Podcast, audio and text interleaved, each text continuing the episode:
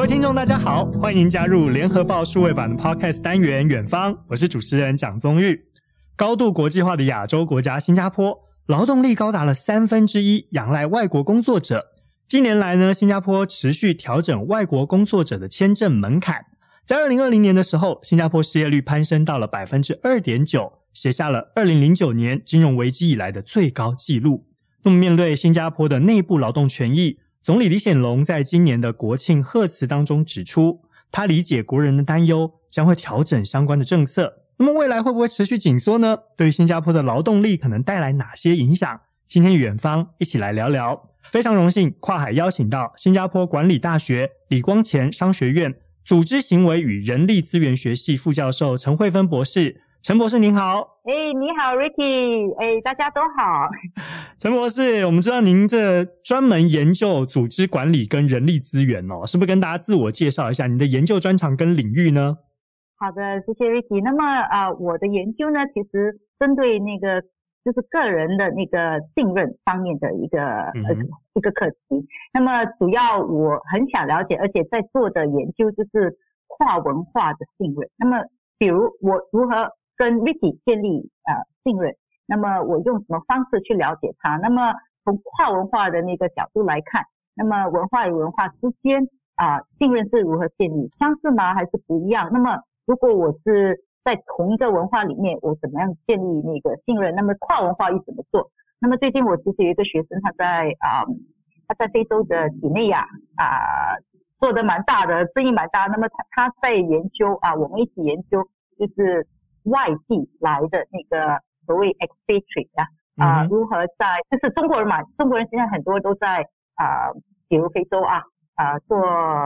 就是比较高级的被被派派遣出去，呃，非洲国家对啊、呃，做行政或者是管理方面的工作，啊、呃，有时候是科技的那个呃 transfer。那么呃，我这个学生他的研究呢，看的就是如何跟当地的劳工做。信任的那个建立，嗯，那么其实我们的这个，其实我们的那个呃研究结果蛮有趣的，啊、呃，就发现其实我们看的，其实来来看的话，就是大的那个从大的角度来看，我们都是在看三个不同的因子，那么可是它的那个在不同生活里面啊、呃、延伸出来的那个行动啊，还有方法都有点差异，那个差异就是在文化方面，对，嗯。好，陈博士其实刚刚提到了这一点哦，也正是我们今天特别邀请到陈慧芬博士来到节目当中，要跟大家谈谈新加坡的劳工政策跟对于外国工作者的这个门槛的调整的政策哦。因为老师研究的正好是跨文化，而且呢，新加坡有很多的跨国企业，当然就是老师刚刚讲到的人与人之间的信任建立，诶，对于这些外国工作者到了新加坡当地以后，确实也是很有帮助的哦。好，我们来看一下关于外籍员工的竞争情况。总理李显龙他在国庆贺词当中说：“诶，他理解国人的担忧跟这方面的问题，也会调整政策，用更好的管理外籍员工的素质跟人数，来避免他们过度集中在某一个领域。诶，如果说新加坡处理好这些问题的话呢，新加坡就能够继续引进外籍员工跟新移民，而且呢，总理李显龙认为这是非常必要的。陈博士，就您的观察，您觉得说新加坡国民的这个忧虑？”到底从哪里来呢？这跟最近的 COVID-19 疫情有没有关系啊？好的，这个呢，我想很多，其实这个这个问题一直都潜在，特别是在二零一一年啊、那一年的大选里面，就变成一个非常重要的一个课题。嗯、那么之后呢，啊、呃，在非常多的政策方面，政府也做了调整。那么，二零一一年是一个非常关键的那个年啊。那么，因为这个时候他们做了一个转变啊，就像你说的两个方面，就是数字方面，还有在不同领域方面的外国人啊，所所谓的外国人才啦。那么我们如何处理？像你说的，的确，如果我们能把这个问题处理好的话，对我们新加坡的展望啊前景会有很大的帮助。嗯哼。那么，为什么我们国人、新加坡人有这样的一个观点呢？啊、呃，或者是一个一个看法，这这是所谓他们的 perception，或者是他们的直观感觉感受啊啊、呃，而且特别是在某个年龄层里面，特别是在 COVID 之后，很多人被裁退，嗯，那么被裁退的时候，他们就看到，诶，怎么那么多外国人在我们的当中啊？那么就是他们把我们的工作饭碗也抢了，所以这方面有些人是有亲身的经历，有些人呢是凭所谓的主观感受。特别是嗯、呃，在很多啊、呃，就是在在所谓的某些商业区里面，我们也看到不同国籍，特别是某一个国籍的人比较多，所以他们都在我们的旁边啊，都在我们的周遭啊、呃。特别在新加坡也有一些所谓的呃私人的那个公寓里面，某些国籍的人也非常的多啊，就是逐年的增加，所以在他们都在我们的面前啊，到处都可以看得到。所以可能就造成有这样的一个一个观感，那么这个观感是否是呃正确的与否呢？啊、呃，可能并没有并并没有那么重要，重要就是到底我们身为国人，我们如何看待这个呃外来人才的这个这个课题啊？嗯哼，嗯哼。那么那么主要就是一向来啊，我们的政府都提倡说啊、呃，我们必须呃用一个比较开放式的。那个看法，为什么呢？因为新加坡小嘛，国家这么小，那么人员也不够啊。那么你要看我们其实呃更更糟的是人口退呃人口老化，还有我们所谓的那个呃我们的生育率下降啊。今年啊，直到二零二零年，我们的生育率是一点一啊。嗯。那么你要知道，一般的话呢，呃比较比较健康的一个生育，如果至少至少能够呃 replace 的那个生育率是二点一。嗯，所以其实我们的那个本身的人口啊，就是在收缩。那么啊、呃，就不可能说呃，如果我们要持续的发展，持续的蓬勃，我们不可能只单靠我们本身的那个人口啊。嗯。那么二零一一年其实也呃也也是一个很重要的一年，因为那个时候我讲了有大选的问题，对不对？啊、呃，大选这个课题变成是个非常非常重要的课题。另外一个就是二零一一年也是他们第一次在国会里面提到一个概念，嗯、这个概念呢是英语叫 Singapore Core，嗯，那么中文呢可能翻译成就是新加坡核心，啊，嗯、就说在每个企业在每个行业里面啊，我们必须保留一个新加坡的核心，嗯、那么。啊、呃，跟呃，因为这个核心必须跟外来的人才呃融合在一起，嗯，那么帮助新加坡呃就是发展吧。那么到底这个比例是多少呢？就是新加坡人百分三分之二，那么呃外来的人才三分之一，嗯，所以像你说的啊，呃，我们的外来劳动力其实是三分之一啦，啊、呃，政府有非常积极的去探讨，而且是啊、呃、保持这个比例。嗯哼，嗯哼，好，所以老师刚刚提到这个新加坡 core 这个很重要的一个概念，就是说它怎么去跟外来人和人才哦这个融合。而且老师刚刚其实讲到这人口老化跟生育率降低的问题，其实台湾现在也碰到一模一样的问题，特别在受到疫情影响之后，老师刚刚有提到，就说有特定的年龄层啊被 lay off 被裁员。那现在外国工作者当中有没有所谓这个产业过度集中在特定领域的情况呢？然后您刚刚有讲到说，诶大家好像感觉，哎被 lay off 的一些外国人才发现，哦，造成了一个观感是，原来在新加坡有这么多的外国工作者，实际上有没有真的排挤到新加坡国民的就业机会？您的观察呢？啊、um，好，第一个问题就是在哪些领域啊？啊、嗯，也呃，在在哪一些啊、um, 那个行业里面？那么，呃，我觉得最最大的啊、呃，我们看到最多的就是在啊、呃、银行业，就是 banking 啊、呃，我们看到非常高的那么。其实啊、呃，我们呃不久前有一项调调查发现，就是百分之就是在这些行业里面，这里在银行业里面百分之五十三的那个呃高层啊，都是来自某一个国籍，而且都是外国人啊。嗯。所以所以这这这变成是一个，因为大家看得到的，那么谁被升级嘛，对不对？不不只是招聘，嗯、也是升级的一呃，就是提升的一个大问题。很多新加坡人就觉得。他们到了某个年龄层，到了某一些企业，呃，有有所谓英语我们说的 glass ceiling 啊，呃，有一个 glass ceiling 就是只要我们不是这个国籍的，那么提升方面的那个呃，就就是比较少，而且那个机会也比较少啊，所以就变成一个大问题。嗯、那么某每个年龄层呢，很多是集中在四十到五十几岁这个年龄层啊，是，嗯嗯，呃。可能他们他们的薪金也偏高了，对？啊，对，对，到了这个年龄就是，对，嗯，对对对对对。那么他们当然也有一些期望，对不对？对于自己的呃薪金等等，嗯，所以特别是在啊银银行业，那么特别是集中在某一个国籍，嗯啊，特别是因为新加坡嗯本地有一个蛮大的银行，它的总裁是来自这个来自这个国家，所以啊啊、呃，一般一般很多人都认为可能就是，特别是这个这个这个银行啊，啊、呃，变成是大家所讨论的一个焦点。嗯，我们常常讨论的话，就是这个焦点，就是这个银行。啊，因为它就成为指标个案了嘛。哦，肯定是的，肯定是的，是是是，所以、嗯、所以这边真是一个呃很大的问题，而且特别是新加坡还有一个地方叫呃丹尼商业区啊啊、呃、那个樟宜 business area 就是变成也是一个某个国籍比较多，所以另外一个行业呢比较多呃外籍的人才呃聚集在此，就是那个 technology，嗯，科技业，啊科科技业，那么。嗯，其实我有，呃，新加坡你也知道，在推上 FinTech，现在 FinTech 变成是一个很大的那个，呃，呃，我们发展的那个领域啊，嗯，不晓得 FinTech 怎么办啊？那么这方面的人才我们就非常的少。新加坡其实，嗯，如果你看的话，我们真的没有很多这方面的人才，而且我很多学生都在做人力资源这方面的工作，嗯，特别是。在银行业的，他们都告诉我，其实老师，我们真的是聘不到新加坡人，并不是我们不要聘，嗯，而且是我们找不到那样的人才，嗯，所以我们也不能，我们也不能说，呃，我们在排挤新加坡人，因为真的没有这样的一个人才，而且到现在我们才非非常积极的去啊、呃、培训，嗯，是了，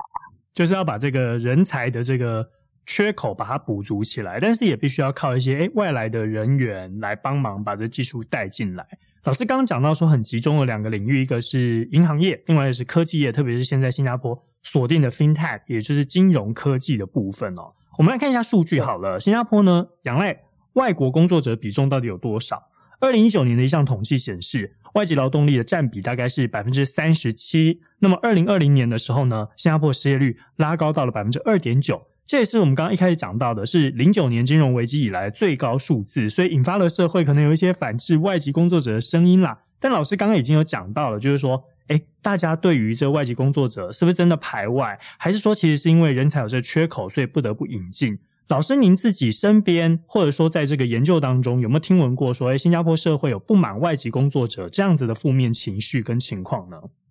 其实这个情况在大学里面也有，也有的。嗯 学术界也有对对、哦，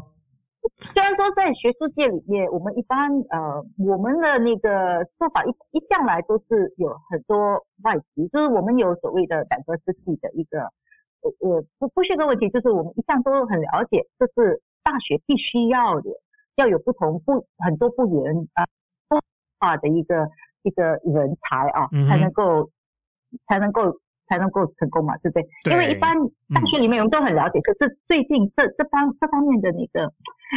这方面的不安或者是不快乐情绪是比较高，嗯、就像你说的，嗯、特别是在 COVID 之后，虽然说 COVID 的时候很多外国人也决定离开新加坡，是。啊，嗯、所以所以不不只是我们丢了工作，他们也丢了工作，他们也必须，因为在新加坡我们有两种准证，因为一种准证所谓的呃 employment pass 呢。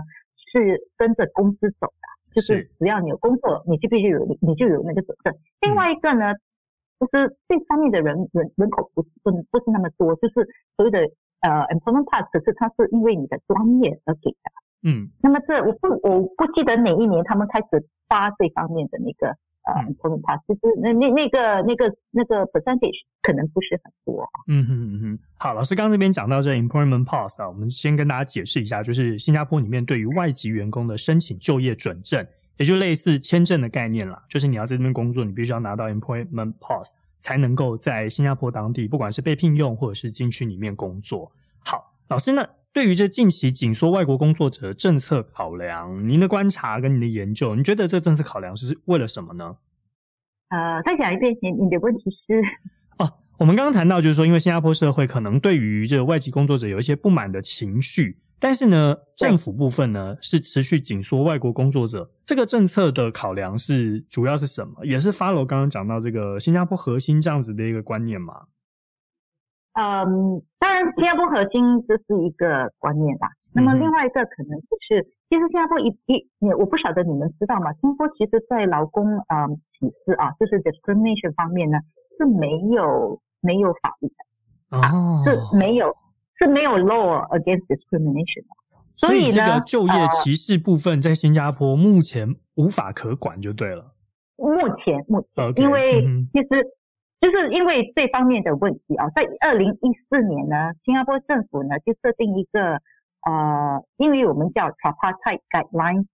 on Fair Employment Practices，嗯、中文呢就翻成公平雇佣指导原则。嗯。嗯嗯，它只是一一，它只是原则。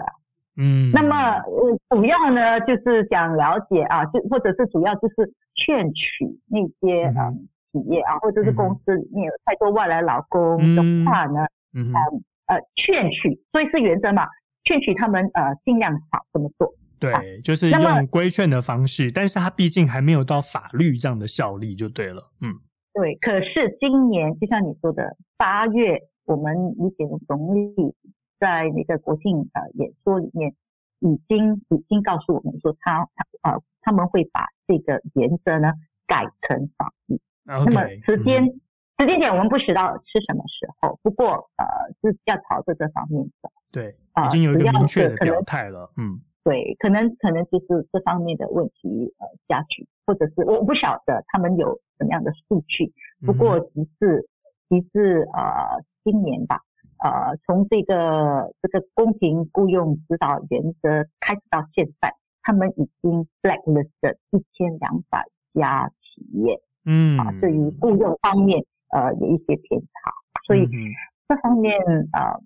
可能可能这问题越来越多，而且政府可能觉得呃，人民需要需要，或者是希望政府能够有一个，因为我们说有点 right。啊，不只是原则，你可以可以执行的，嗯，可以不不只是劝取啊。那么他们已经花了这么多年，就是七年的时间，呃，去劝啊这些公司不要这么做。可是就是还是还是有继续有这样的一个问题，嗯，所以他们觉得应该变成法律。对，好，刚刚呢，陈博士有提到了一个现况，就是说，诶，COVID-19 疫情之后呢，新加坡的国民对于工作有一些焦虑，但是其实有部分外国人确实也选择离开了啦。我们来看一下英国广播公司 BBC 的一个报道的案例哦，他就说帕夫拉跟她的丈夫施纽利在新加坡生活了十多年，但是因为 COVID-19 的疫情爆发之后呢，诶，帕夫拉就说，那外籍人士在社区方面确实存在差异，这就是老师刚刚讲到关于呃歧视的部分，而且他认为说，诶，可能部分的限制也是对外国人不公平的，所以他们选择离开。特别是劳工的部分，我们来看建筑业哦，因为受到这个疫情的影响。外籍劳工就被隔离封锁在宿舍，暂时没有办法外出工作。那么等于那段期间是没有收入，精神压力当然是倍增了哈。那我们跟陈博士请教的是，外籍人力涵盖劳工、家庭帮佣，还有企业聘雇的专业人士，其中影响到最大的类别是哪一类呢？那么依照现实的需求，是不是都会同步紧缩？嗯、um。我其实新加坡分了三类啊，像你刚才说的，我我们的那个所谓的雇佣雇佣的那个准准证分成三类，第一类是所谓的 employment pass，是 employment 的那个门门槛是一千五百块新币啊月薪，嗯，那么我们然后其实 employment pass 里面也有分三个不同的那个门槛啊，嗯，那么最高的一个门槛是八千块八千新币啊是。月薪对。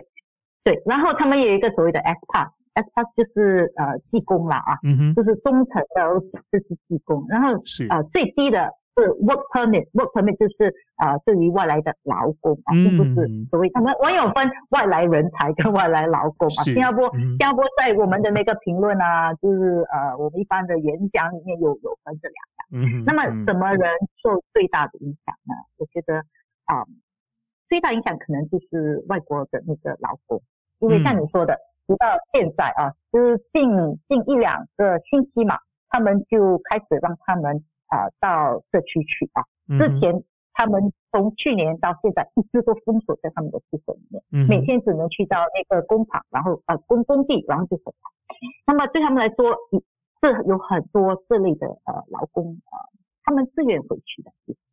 他们自愿回去的。嗯啊、呃，现在另外一个主要问题就是帮佣啊，帮佣呃不能够进入新加坡，或者进入的人口的人数非常的少。嗯，所以呢，这方面也非常非常紧张。其实帮佣的那个薪金啊，每个月薪金已经涨到呃接近有些高的就是接近八百块一个月的薪金啊，这是蛮高的。嗯、因为一般的帮佣是大概四五百块而已啊，一个月。嗯，那么高级的所谓外来人才呢，我觉得有流失的，也有进来的。嗯哼，据我所据我所观察啊，我没有什么数据，据我所观察就是外来的那个人才继续走入新加坡，因为很多人都觉得我们新加坡政府把，这个疫情管理的还蛮不错的。嗯，对他们来说，希望在这里呃落地生根啦，或者是来这里呃工作啦，所以这方面我觉得还是嗯，不见得完全是呃。流失的也有很多的。嗯哼，好，老师刚刚提到了，就是说关于这疫情哦，劳工跟帮佣这两个类别算是受到影响最大的。嗯、那我们来看一下这个外籍专业人才的部分，其实也会影响到新加坡的经济哦。因为呢，新加坡向来政治跟经济相对稳定，那么加上又有亚洲金融重镇这样的地位，所以吸引很多外国企业或者跨国企业来设立据点，同时也能够吸纳很多外籍专业人才进驻。其中，《联合早报》就有报道了，二零一四年到一六年的时候呢，新加坡人力部两度调高了外籍员工申请就业准证，就是刚刚老老师提到这 Employment Pass 的门槛。那么，新加坡欧洲商会就曾经有说过啦，他说：“可是调高这个门槛已经影响到他们人力的调配。”陈博士，依照您的了解，政府在这七年前已经开始逐步调整外国工作者这样的政策，这考量是什么呢？啊、um，我其实我认为已经不不不不是在二零一四年，而且是较早二零一一年，就是政政府的一个大选。嗯嗯，嗯啊，我觉得那个时候已经开始了。那么第一第一看他们要平衡一下啊，我们需要外来人才，可是我们也要必须照顾到我们本地新加坡人。是啊，这这两个方面的考量，这个平衡其实是很难做的。我觉得，因为嗯。就像我刚才说的，有一些领域我们真的是没有，像你说有个缺口一个 gap，我们没有那样的人才啊。嗯。那么我们不能够不能够完全只靠新加坡人。可是问题是，嗯，可能有一些公司里面啊，他们就把就是年纪，因为因为其实这个问题跟那个像我刚才说的年龄层的问题是挂钩的。嗯。啊，特别是某个年龄层，我们看到比较多的人失业。嗯，所以政府要要更好的，就所以他们呢要把那个法律啊弄成法律，那个原则改成法律，其实主要一点也是要要针对这个所谓的 ageism，就是关于年龄层的那个问题。是，这个年龄层问题其实也是在在新加坡国内啊，呃，新加坡人当中这个问题可能就比较显著一点点。嗯哼。啊，特别可能我也是在这个年龄层，我很多朋友也是失去工作啊。嗯。那么呃，这这可能是一个比较大的问题。嗯，呃，就缺口方面还有年龄，所谓的，因为我们说 ageism 就是对于年龄的一个歧视，嗯，这方面呃，是两个大问题。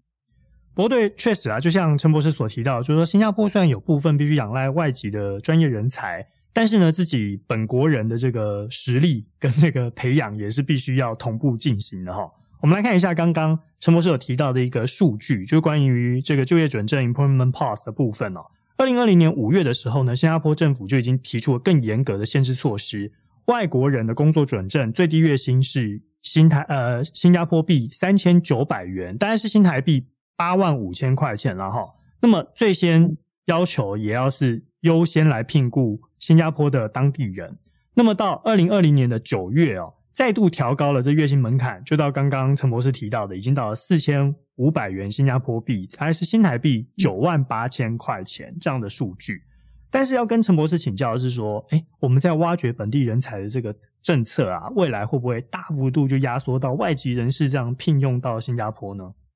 啊、呃，这这肯定肯定是会有影响的啊，因为不过呢，不过呢，有一些人力资源的那个学生吧，或者是我认识的人力资源的那个同事，嗯、他们都告诉我说。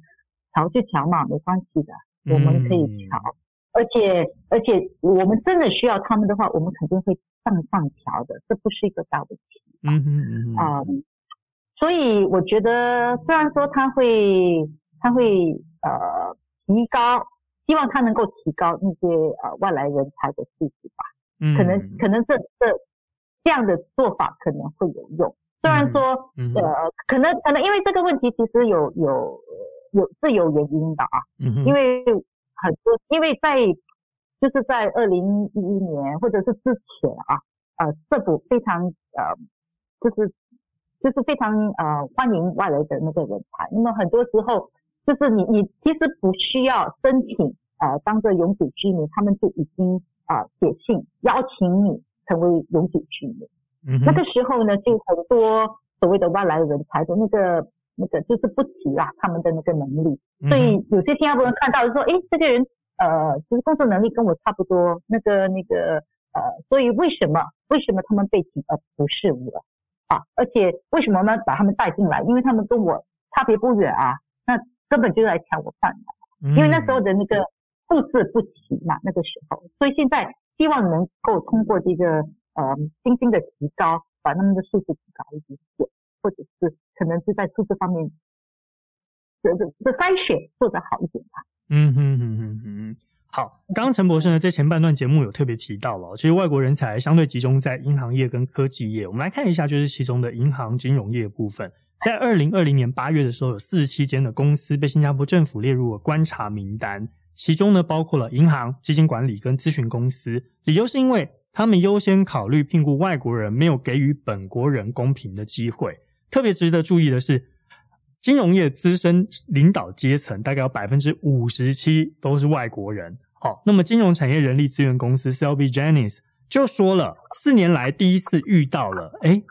一些人选的准证申请被驳回。虽然说后续上诉都有成功取得准证，但是这个案例已经让大家诶引起关注了。跟陈博士请教的是说。准证门槛提高，增加了企业人力成本。刚刚老师也有讲到说，哎，他们也愿意提高，但是这样会不会未来影响到跨国企业在新加坡设立据点这样的意愿呢？这肯定会有影响啊。其 实我们大学也是这样的，我们大学老师，我们聘了好些老师，他们的那个呃准证的那个申请也被驳回的。嗯，而且有些我们是老师哦，我们是讲是 PhD 的啊，嗯，不是学位的。嗯，所以所以其实这并不是只是在呃公司里面，那么当然会有影响到我们的竞争能力，嗯哼，长远来说，嗯哼，所以问题是很多时候我们也不了解呃为什么这些被驳回了，嗯，老师老师说，因为我们看到那些履历啊等等，都都符合了他们的要求，是，嗯，会不会影响我们？肯定会的，嗯，那么到底到底问题可能在民间我们讨论的问题是。啊，这个只是现在这个时候，因为这么紧张的时候，才有这样的一个一个做法。那么，如果我们给他一点时间的话，他们可能就会又放松了呢。我们也不知道。嗯。可是像像你所提的，就是外国媒体还有外国的企业，他们看着新加坡的发展，嗯，可能就觉得，诶，他们朝着所谓的呃 inward looking 嘛，很多就是 COVID 这时候，很多人都向内看啊，呃，不到外面去看。嗯可是，如果我们，我们这只是看新加坡本身。那么，如果我们把新加坡跟香港，香港是我们的，我们所谓的那个假想敌吧，对不对？假想敌。如果竞争对手。假想敌，竞争对手。对对。所以，如果我们看，如果做跟呃香港做个比较的话，可能新加坡还是啊、呃、比较有吸引力吧。嗯。这样说。所以，如果我们跟国家跟国家做对比的话，啊、呃，虽然说。在国内，我们是一个问题啊，可能会会有问题。人家看着新加坡，可能觉得这是一个问题。可是如果你做一个对比啊，我觉得我们新加坡还是稍微占一点上风吧。嗯，因为我们的呃，特别是呃，特别是因为新加坡是独立自主的国家啊，嗯，但它当然会有其他的一些政治上的问题。嗯嗯，这政治体制上哦，当然也会影响到整体的经济跟未来的国家发展走向。好，不管这外籍人才的政策呢是松绑还是紧缩，总理李显龙也特别提醒了，他说新加坡不能够给人家仇外啊，跟敌视外国人的印象，不然一定会严重损害到新加坡的国际声誉，甚至影响到投资啊、就业机会等等。好，陈博士，我们最后跟您请教一个您的专业问题哈，限缩幅度的多寡是不是会影响到新加坡区域中心的地位？要怎么去拿捏比较妥适呢？您的建议跟看法是什么？啊、um，第一，我觉得那考量就是我们新加坡人才，我们的新加坡人才的集中在哪一几点？那么也要看新加坡的大方向，我们要做哪一方面的？我们的策略是什么？嗯、因为你你知道，我们新加坡一一向都被看成是一个大企业啊啊，英语他们说新加坡是 Singapore Incorporated，我们是个企业。嗯、那么如果我们从企业的方向来看这个问题的话，我们就会问，到底我们的策略是什么？我们未来的发展是在哪个方向？那么朝这个方向走的话，我们可能就更好的了解我们的那个人才的需求在哪里。嗯，那么尽量在我们培培育培养这方面的人才呢，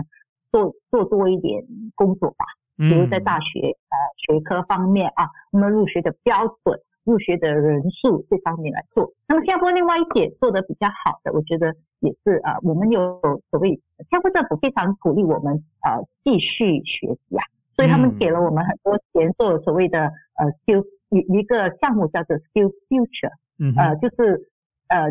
就新加坡政府拨款啊，让我们从事的那个改造我们的职职业或者是呃能力，就是技能的那个发展，嗯、呃这方面像政府做了很多很多的补贴啊，嗯，嗯所以希望呢这这几方面的那个所谓的人才的那个呃管理呢，能够更好帮的帮助我们呃的竞争能力。像你说的，会不会影响我们？一定会。那么我们知道它会影响我们，我们应该怎么做？怎么样更好的照顾我们本地的人？呃，就是人口啊，就新加坡人，呃，更好的啊、嗯，帮助外国人、外国人才啊、呃、融入新加坡社会。因为现在融入新加坡社会的外国人其实没有那么多啊，他们一般都是来工作五到十年，那么他们可能就会离开啊，因为新加坡是一个。是是一个所谓的那个呃，是一个他们认为非常好的那个地方，能够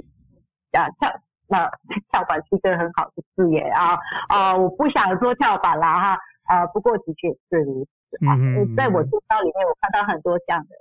人，就是在新加坡工作好几年，然后回到自己国家，回到其他国家。嗯哼。那么呃，主要的我觉得。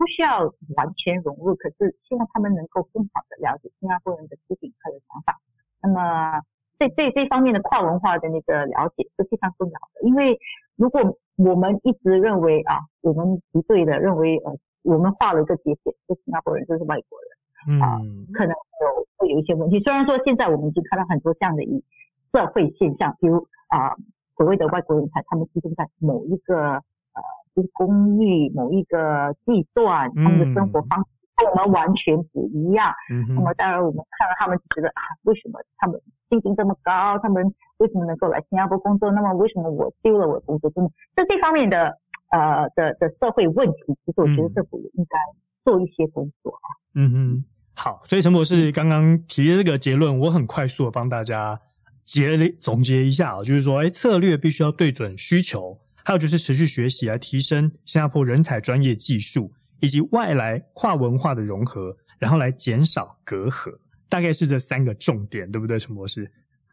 的确，谢谢你，你做的非常好，给我做了这个 summary 啊。好，今天也非常谢谢哦，新加坡管理大学李光前商学院组织行为与人力资源学系副教授陈慧芬博士来到我们的节目当中，